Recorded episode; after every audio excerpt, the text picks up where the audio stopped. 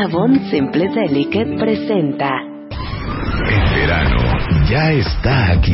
Marta de baile, solo por W Radio. Regresamos. Y hablando de terror, la próstata. Sí, claro. Buenos días, Agoberto, ¿qué tal? Marta, ¿cómo están? Oye, Buen- nada más días. antes de que se vaya este este muchacho Salvador, Salvador. que también estaba interesado. ¿Qué No, es yo- esto de masajes de próstata? Ah, ¿Habías bueno. oído de eso?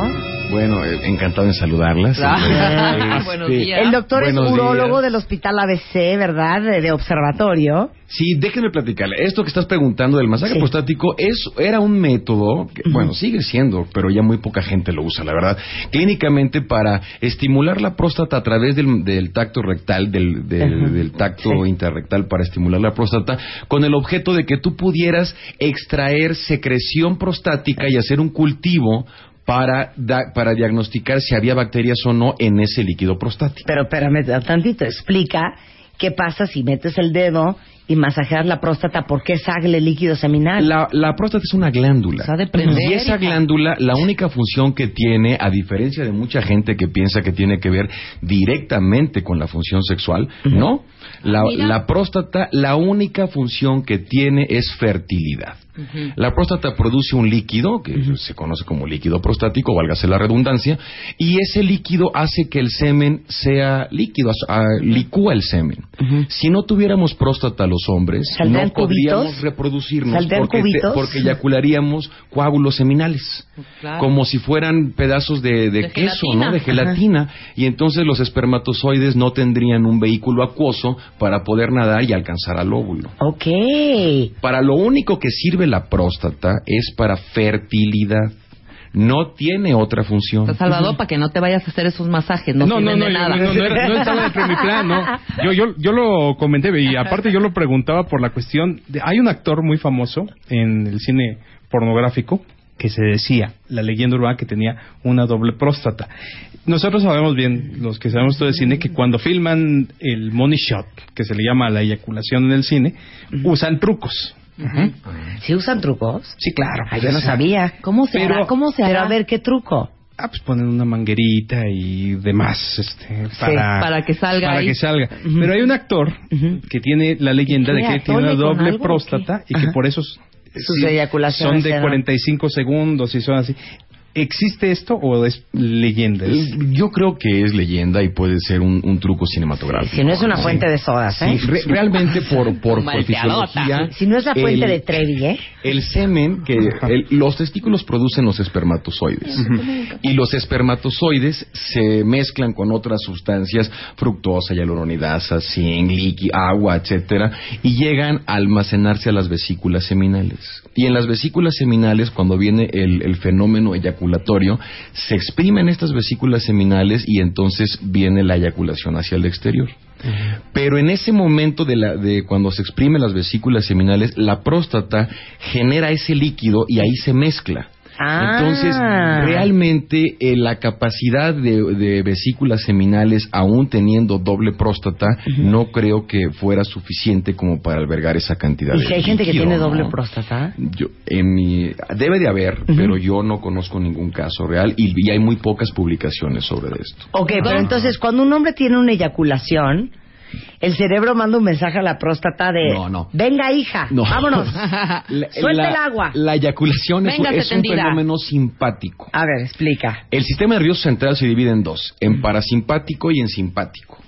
El simpático actúa directamente sobre las funciones no voluntarias. Por ejemplo, tú no le puedes decir a tu corazón que deje de latir. Puedes dejar de respirar hasta donde tu cerebro ya manda la señal de que es el nivel más bajo de oxígeno y tú respiras aunque no quieras. Eso es... Eso es simpático, es Simpático. no, no controlado voluntariamente. La erección es parasimpática y la eyaculación es simpática. Es un fenómeno de otro, de otras terminales espérate, entonces, nerviosas. espérate. Entonces, parasimpático, la erección. La erección está regulada por el sistema parasimpático. ¿Por qué? Porque estás ahí, Son otros nervios. te estás Son- encuerdando. Son, los nervios de la, de la columna cervical y de los, de los nervios lumbosacros. Y la eyaculación no es un fenómeno voluntario. Es un fenómeno que cuando se desencadena el fenómeno de la eyaculación no lo puedes detener.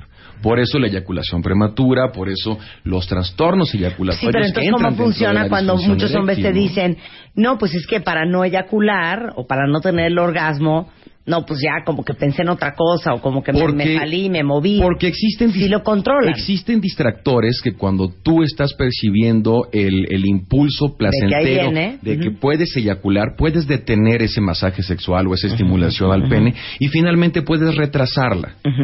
Pero una vez que se desencadena, que se Sí. recaptura la serotonina Vámonos. hacia el interior de las células, por más que te concentres y pienses en tu abuelita o en el vestre gordillo, en lo que quieras, no se puede detener. Ok, Eso es un entonces, fenómeno en el no momento en que se desencadena la eyaculación, automáticamente la próstata libera es un es, Ese es- líquido es prostático. un es un trabajo coordinado En la novela Hannibal. y muy bien orquestado. y muy bien orquestado por cierto En la novela Hannibal, el enemigo, el doctor Lecter, es cuadrapléjico y su hermana quiere eh, sacarle semen. Entonces el doctor Lecter le dice que le meta uno de estas cosas para- que impulsan electricidad para los caballos Sí. por la próstata y le saca semen. Entonces este hombre no tiene un orgasmo propiamente porque él no siente nada. no Pero, exacto. De acuerdo pero a la la estimulación simpática sí genera le- que las vesículas seminales se expriman y pueda expulsar el semen mezclado con el líquido Entonces regresamos al Sí, masaje prostático, este famoso que Y este, ofrecen. y este masaje prostático en urología era se llamaba la prueba de los tres vasos. Entonces, tú le pedías al paciente que orinara en un vasito, después asa- dabas un masaje prostático y la secreción que escurría literalmente por la uretra la capturabas en un vaso y, y después volvía a orinar. Pero eso era para fines médicos. para fines médicos. Ahora, ¿el placer en qué momento entra aquí? Pues mira, eso, el, el recto per se es, una, es un órgano que está inervado de manera muy rica, tiene muchísimos nervios y tiene muchos nervios que dan justamente sensaciones placenteras, dolorosas, de llenado, etcétera. Cuando hay una estimulación prostática a través del recto, puedes estimular esas terminales nerviosas y a algunos, a algunas personas les parecerá placentero, ¿no? Es- Pero no es dicen que el punto, no dicen que el punto G de los hombres es la próstata. realmente no es una ciencia eso. Sí, el punto G parece que es también una leyenda siempre. Pero entonces, ¿por qué muchos hombres dicen que si la eyaculación va acompañada con un masaje prostático, la sensación se intensifica? Lo que pasa es que ahí pudieras tú asociar con otros estímulos placenteros. Por ejemplo, hay, hay gente que tiene eh, con estimulación de, de los senos o de los pezones, tienen también mayor placer. Pero pues es igual que si estimuladas la próstata. Prácticamente son terminales que tienen muchos nervios que pudieran considerarse erógenas porque generalmente producen placer y eso acompaña la eyaculación. Bueno, pues es como un plus, ¿no? Pero realmente, como lo decía Salvador aquí, es un problema eh, que no es una, una ciencia real, sino más bien como es, es un mito científico, ¿no? Que no se ha comprobado realmente. Eh, Bueno, hemos hablado con Dagoberto del tema de, de cáncer de próstata, ya poniéndonos un poco más serios varias veces. De hecho, Dagoberto es no solamente urólogo, sino también oncólogo y cirujano endoscopista eh, del Hospital ABC de Observatorio. Pero hoy quiero hablarles de algo que se llama prostatitis. La prostatitis es una enfermedad de la próstata. Que el- la terminación itis quiere decir inflamación. Y la prostatitis puede ser, o eso en- se puede clasificar en diferentes rubros. Hay una prostatitis aguda y hay una prostatitis crónica y hay una entidad que se llama prostatodinia, que ahorita te explico qué es. Tamaño de la próstata, nomás para empezar. El tamaño de la próstata 15 gramos. Una próstata no debe rebasar entre 15 y 20 gramos promedio. A ver, una uva. Del tamaño de una nuez. Así está de una descrita. nuez, nuez de Castilla. Así está descrita románticamente en los libros de anatomía, ¿no? Del, del tamaño de una nuez. A medida que vamos ganando edad, la próstata come de las hormonas que producimos con los testículos. Tengo otra y pregunta se va, bizarra. Y se va haciendo más grande, va multiplicando el número de sus células. No se inflama. A ver, pero la próstata es del tamaño de una nuez. Sí. ¿Toda tu vida? No, es lo que te estoy comentando. A medida que tú vas ganando edad, la próstata come de las hormonas que producimos con los testículos. Y entonces la próstata, toda la gente dice, es que se le inflamó la próstata. No, no se inflamó la próstata. La próstata crece y se multiplica en su número celular. Pero eso es normal. Pues es parte de la vida, es parte de que vayas ganando edad y es parte de la estimulación hormonal que recibe la próstata durante toda la vida. Por eso el crecimiento prostático es una enfermedad que generalmente se presenta después de los 45 años, porque ya tuviste el tiempo suficiente de estar expuesto a esas hormonas para permitir que las células prostáticas se multiplicaran y entonces se va creciendo. Imagínate que es como un muégano, se le van agregando granos, granos y se hace un muéganote. Es una próstata muy grande. Eso se llama hiperplasia prostática, multiplicación en el número celular que va dependiente de las hormonas. A diferencia de la prostatitis, que puede ser, como te decía, aguda, crónica o la prostatodinia, puede estar condicionado o producida por bacterias. O sea. o sea, una bacteria como si fuera una infección de la vía urinaria, pero en lugar de meterse a la orina, la bacteria se va hacia el líquido seminal o, al, o a la próstata o a los testículos. Y entonces esa bacteria genera ahí un proceso de inflamación, de irritación, que como cualquier proceso inflamatorio irritativo puede producir dolor, puede, ahí sí se inflama la próstata. Y esto yo se lo digo mucho a mis pacientes. Cuando usted se machuca un dedo, entonces el dedo está inflamado porque duele, está rojo, está caliente, punza, eso es inflamación. Pero el crecimiento de la próstata por la edad no es inflamación, es células multiplicadas. Aquí en, el en, el, en lo que estamos hablando de la prostatitis infecciosa, genera un proceso irritativo que puede provocar dolor y produce un dolor en la, en la zona del periné entre el esfínter anal y la bolsa escrotal y los testículos hay un, hay un pedacito de piel. ¿El niés? Exacto. Exacto. Exacto. En ese pedacito de piel que se llama periné, exactamente descansa la próstata. Y ahí duele. Entonces, los pacientes pueden provocar o, pueden, pueden eh, referir mucho dolor o una sensación de incomodidad que no llega a ser dolorosa y te dicen siento como si me sentara sobre algo incómodo, sobre una pelota, como que no encuentro posición al estar sentado y eso puede ser un síntoma de prostatitis. Y ahora, ¿por qué te dio prostatitis? ¿Por qué? Las prostatitis pueden ser por bacterias, que pueden ser infecciones de la vía urinaria que se meten por la uretra. El 95% de las infecciones urinarias son por vía ascendente. Se meten por la uretra y las bacterias van caminando en, dirección retrógrada. O sea, una gonorrea maltratada una gonorrea maltratada, esa es una uretritis, pero pudiera ser que la, la Neisseria gonorreae se metiera a la sangre y entonces genera una sepsis y por la sangre todo el organismo está o recibe sangre, a excepción del cabello, las uñas y las córneas. Pero a ver, ¿cuál es, y por ahí pudiera llegar. Pero ¿cuál es la razón más común por la cual te puede dar prostatitis? Habitualmente van asociadas a infecciones urinarias o por contacto sexual. O sea, infecciones que van relacionadas al contacto sexual que no son venéreas. Ah. Las infecciones venéreas están muy bien clasificadas, pero hay otras infecciones, sífilis, clamidia, herpes, eh, hemófilus ducreyi, chancros blandos, etcétera. Hay muchas enfermedades venéreas. Chancros blandos, Dios de mi vida. Cada vez se ven menos, ¿eh? La verdad es que cada vez se ven menos, afortunadamente.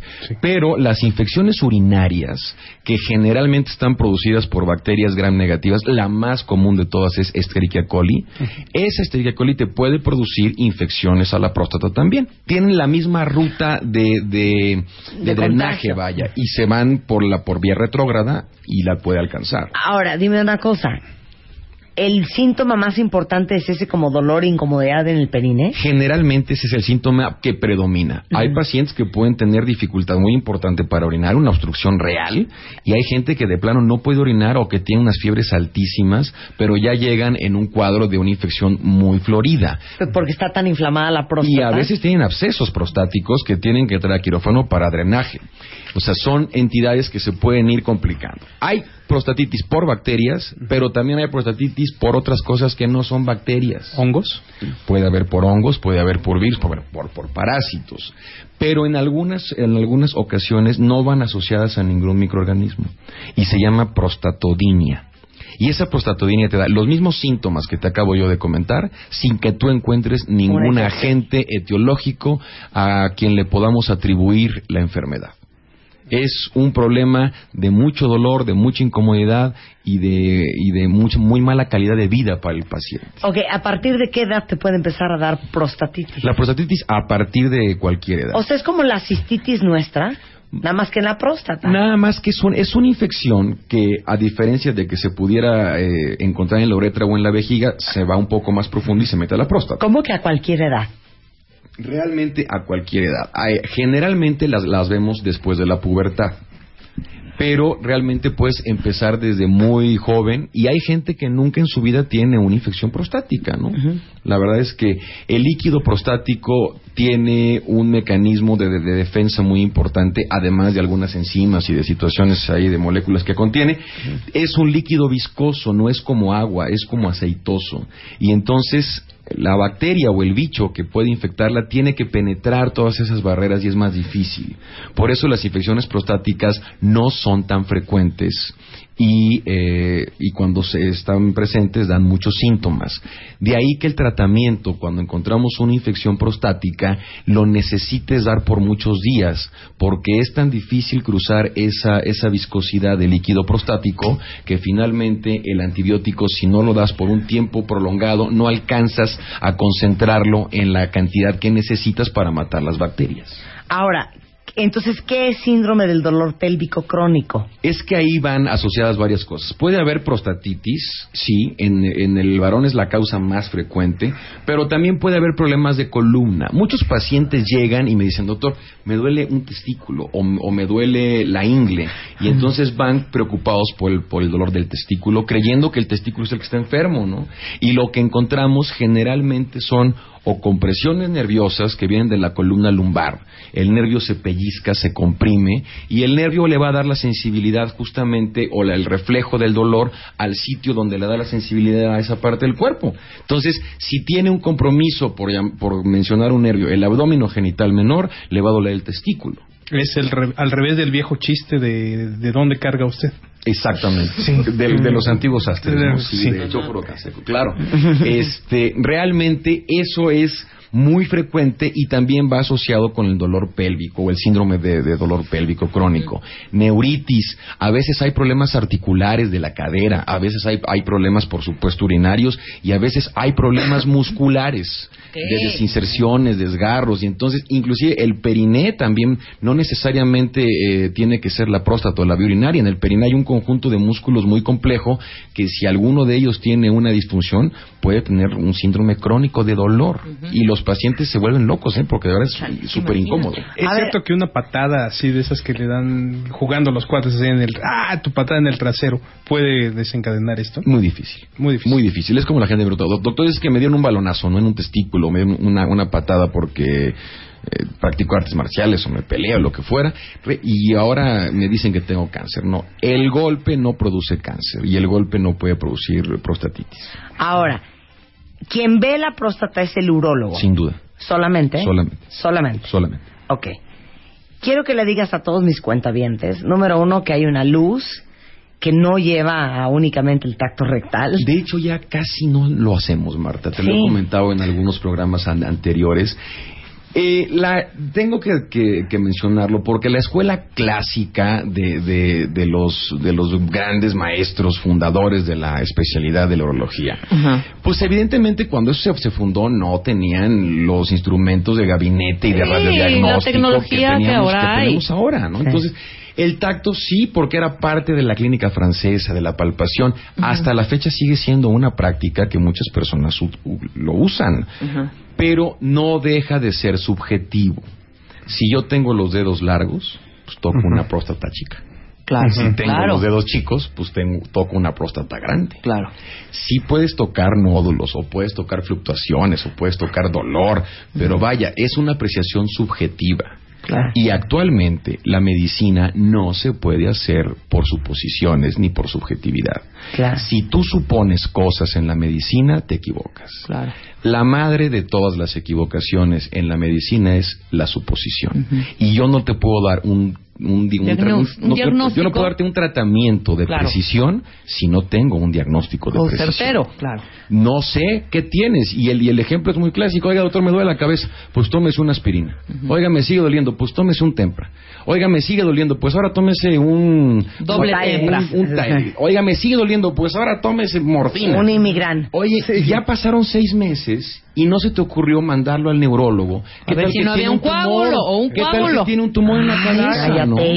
Y así nos llegan muchos pacientes con antígenos de próstata muy altos, que les dan antibióticos, que les dan desinflamatorios, que están ahí capoteando la enfermedad por meses y lo que el paciente tiene es un cáncer que no le han diagnosticado, ¿no? Entonces, eso lo vemos todos los días. Por eso soy tan, tan insistente y hago tanto hincapié en esto, ¿no? Claro. Ok, ¿cuáles son las pruebas que hay que hacerse para ver cómo traen la próstata cuentavientes? Hay y dos. a partir de qué edad? Mira. Y ahora sí, huele, muételes una buena mecateada a todos Sí. los hombres que me están oyendo. Lo recomendable es que a partir de los Perdón, 40 años... que no les va a estar uno rogando para llevarlos al doctor. Lo recomendable Uno es no que- puede estar cancelando cita tras cita. Es correcto. Ah, O no tengo razón. Claro. Una se la, no, ese día no puedo. Ay, do- señorita, perdón. ¿Sabe que es que mi marido no puede? ¿Me la puede cambiar? Sí, mire, se la voy a dar el martes. No, ¿sabes que me salió una junta? Ay, señorita, qué pena, le voy a tener que volver a cancelar. No, no le vamos a estar rogando para llevarlos al doctor. Mira, hay dos exámenes que se tienen que hacer actualmente. Adiós rogando y con el mazo dando. El ultrasonido ver, bésico prostático, que hay mucha gente que llega ya al consultorio con un ultrasonido transrectal. No está indicado en todos los casos. La única indicación del ultrasonido transrectal es cuando tienes antígeno alto y sospechas de un cáncer o quieres hacer un rastreo de vesículas seminales y vas a tomar unas biopsias de próstata. No en todos los casos tienes que hacer ultrasonido transrectal. Aparte más caro. El- los, dos, los dos exámenes que hacemos es ultrasonido por el abdomen, por la barriga común y corriente, para hacer un bésico prostático en el que evaluamos tres cosas. El tamaño de la próstata, el espesor de la pared de la vejiga y la cantidad de orina que se queda como Entonces residuo. uno pide un ultrasonido abdominal para ver Bésico bésico prostático. prostático, así es el nombre Apúntenlo, técnico. Pero ese ultrasonido nada más te da morfología. El Sí. antígeno prostático específico, como su nombre lo dice, es sangre. es una proteína que nada más produce la próstata y que te toman en sangre. Y ese antígeno prostático específico es un marcador tumoral. O sea, Ok. te dice si hay tumor si o no. está arriba de 4 y oscila entre 4 y 10, el paciente tiene hasta 40% de probabilidades de tener un cáncer de próstata. Ok. Santo.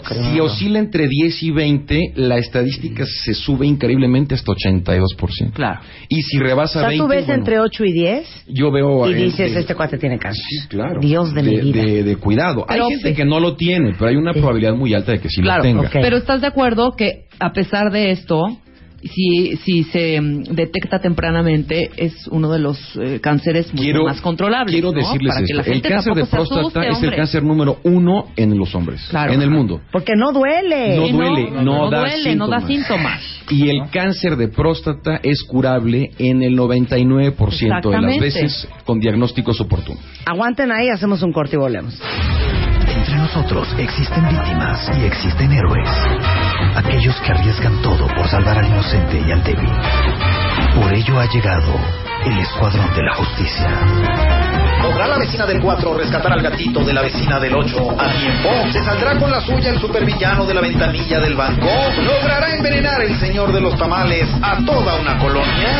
Ingresa a martadebaile.com o a wradio.com.mx y busca las bases. Cuéntanos la historia del héroe que conoces y participa salvando al mundo. Siga los rastros de los héroes entre nosotros aquí en el Escuadrón de la Justicia con el Buscalocos y Marta de Baile. Por W Radio. Estamos de regreso en W Radio en una gran conversación con un gran urólogo y oncólogo y cirujano endoscopista, el doctor Dagoberto Molina del Hospital Inglés, hablándoles de sus cosas, cuentavientes, de sus cosas y ustedes. Hoy estamos hablando de sus próstatas. Entonces dijiste, la próstata, el cáncer de próstata es curable si es Curable. encontrado a tiempo. Exactamente. Y el cáncer número uno en hombres es de próstata Es de porque, próstata. señores, no duele. Sí, ese es el grave problema, que no te da ningún síntoma. En algunas ocasiones se puede asociar con patología urinaria obstructiva. Baja la calidad del chorro, disminuye la fuerza, el calibre, pero prácticamente la gente se acostumbra a vivir con un chorro de orina eh, malo, Sí. porque como no duele, dice, bueno, pues antes me levantaba yo cinco veces en la noche, ahora me levanto siete o me levanto ocho, ¿no? Ajá. Pero pues no me duele y sí pujo y se me injurgitan las yugulares cuando tengo que ir al baño, pero finalmente no, no me da ningún problema, ¿no? Y aquí el punto, el punto clave es que mucha gente me dice, es que yo tengo el antígeno normal, entonces la próstata es chica. No, el antígeno no tiene nada que ver con el tamaño de la próstata. Se conjuntan los dos métodos diagnósticos del ultrasonido con el antígeno y te dan un panorama clínico muy amplio, pero no tiene que ver la próstata, el tamaño, con el antígeno. O sea, por eso lo que estás diciendo es, no se hagan solamente el ultrasonido, No, porque a lo mejor sale muy bien la próstata en el ultrasonido. Pero ¿qué tal que tienes 30 de antígeno? Sí, claro, exactamente. Y actualmente, además del antígeno prostático específico total, que esto sí es así muy muy importante, estamos solicitando una una cosa que es un otro estudio que deriva del antígeno prostático que se llama fracción libre. También háganselo. Y entonces tú haces una operación matemática di- dividiendo la fracción libre entre el número total del valor del antígeno y ese número lo multiplicas por 100. Si ese valor está por debajo de 20, tienen hasta 60% de riesgo de tener cáncer de próstata, aunque el valor total del antígeno sea normal. Ok, uh, chale.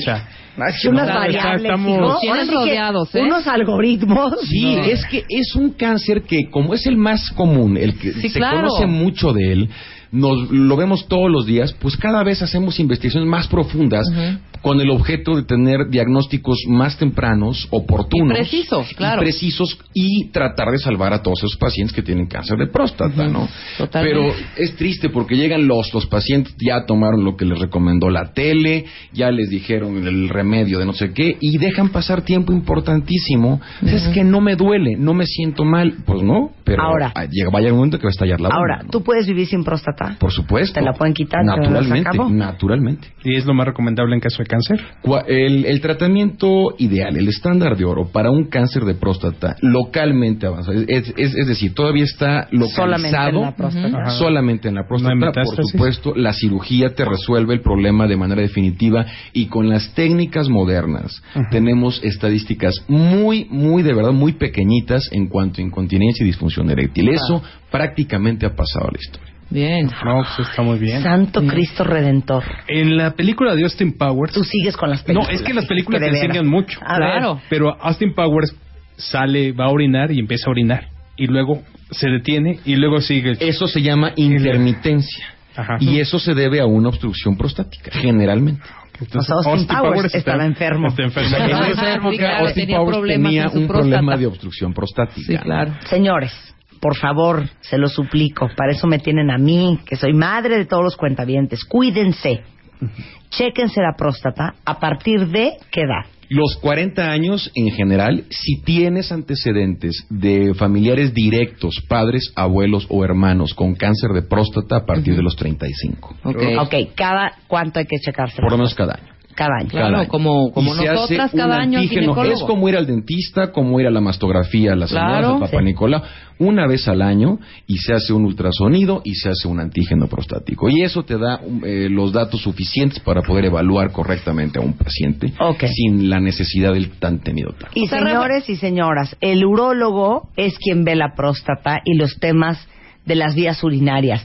No es el ginecólogo, no es el médico general, no es el curandero, no es el pediatra de los niños, es el urólogo. Claro. Señores y señoritas. Así Sí, es, ¿no? Y para es. prevenir todas estas enfermedades y más el cáncer. Yo tengo una duda, ¿me la resuelves rápido? Por supuesto. Por ejemplo, tú te haces el examen. Cuando yo orino, No, tú te haces el examen, vamos a hablar de en caso de los hombres, se hacen el examen de la próstata y todo este rollo, ¿no? Y sale clean, perfecto. Ok. Todo antígenos en, a nivel, todo, todo perfecto. Y resulta que al año les da, al año que se lo hacen les da. ¿Tú ves antes esa, esa mm, No. nada, Probabilidad. esa No. probabilidad? No, no hay manera de, de- de sacar una, una, una profecía, ¿no? Decir, Claro. usted puede tener cáncer dentro de un año. No, la verdad Claro, es que no. es muy difícil. Mucha gente te pregunta, ¿cómo puedo prevenirlo? No hay manera de prevenirlo. No, pues también de Hay manera de hacer diagnósticos oportunos. Ni siquiera el tabaco se asocia directamente al cáncer de próstata. El cáncer de próstata tiene dos factores asociados, Ajá. factores genéticos y factores raciales. Ok. Es mucho más frecuente el cáncer de próstata en la raza negra que en la raza blanca. Ah. Pero nosotros somos un mestizaje muy complejo. Sí. Entonces realmente prácticamente tenemos la misma estadística nosotros los, los latinos que, que la gente de raza negra. ¿no? bueno, ¿dónde te vamos a encontrar, Dagoberto? ¿Puedo hacer Les- una última pregunta? Claro. Para... Ah, ya páguenle la consulta, de veras. No, pero, pero esa es una pregunta que a te interesa porque es de morbo. Ese masaje prostático del que comenzó hablando Marta puede llegar a ser peligroso. El masaje no puede llegar a ser peligroso. Puede llegar a ser incómodo o puede llegar a lesionar el recto, la mucosa. Ah. Si es un masaje violento, si es un, un Y no entiendo masaje. por qué está haciendo esa pregunta, ¿eh? Pero este, en sí, que el, que el masaje prostático, le- la pregunta aterriza en que si el masaje prostático puede provocar una enfermedad de la próstata. Sí, o puede llegar a lesionar. Pues hacer un traumatismo. Puede llegar a ser un trauma local al, al recto, al, al cilindro rectal, ahí sí. Pero no a la próstata. eh, digo, No, salvo que perforaran el recto y la picaran, ¿no? Pero, pero un masaje prostático generalmente no le hace ningún problema a la próstata. Ok, da- ¿algo más que quieran preguntarle al doctor de No, manera no, gratuita? Ya quedó. Oye, este, ¿dónde te encontramos, Agoberto? Los en, en el teléfonos del hospital. ABC de Observatorio y los teléfonos son 5515 7017 y 5515 7330. Muy bien, pues muchas gracias, Agoberto Molina, que aparte estás en Twitter, ¿no? No, fíjate ¿No? que no, porque Ah, no, no, me daría tiempo de responder. Tienes razón. De verdad que es muy O complicado. les contesta en Twitter o los atiende en el consultorio. en el Gracias, consultorio Agoberto. estoy a sus órdenes. sí. Un placer. Paramos un momento y ya volvemos. Más Marta de Baile en W. Marta de Baile. Avon Simple Delicate presentó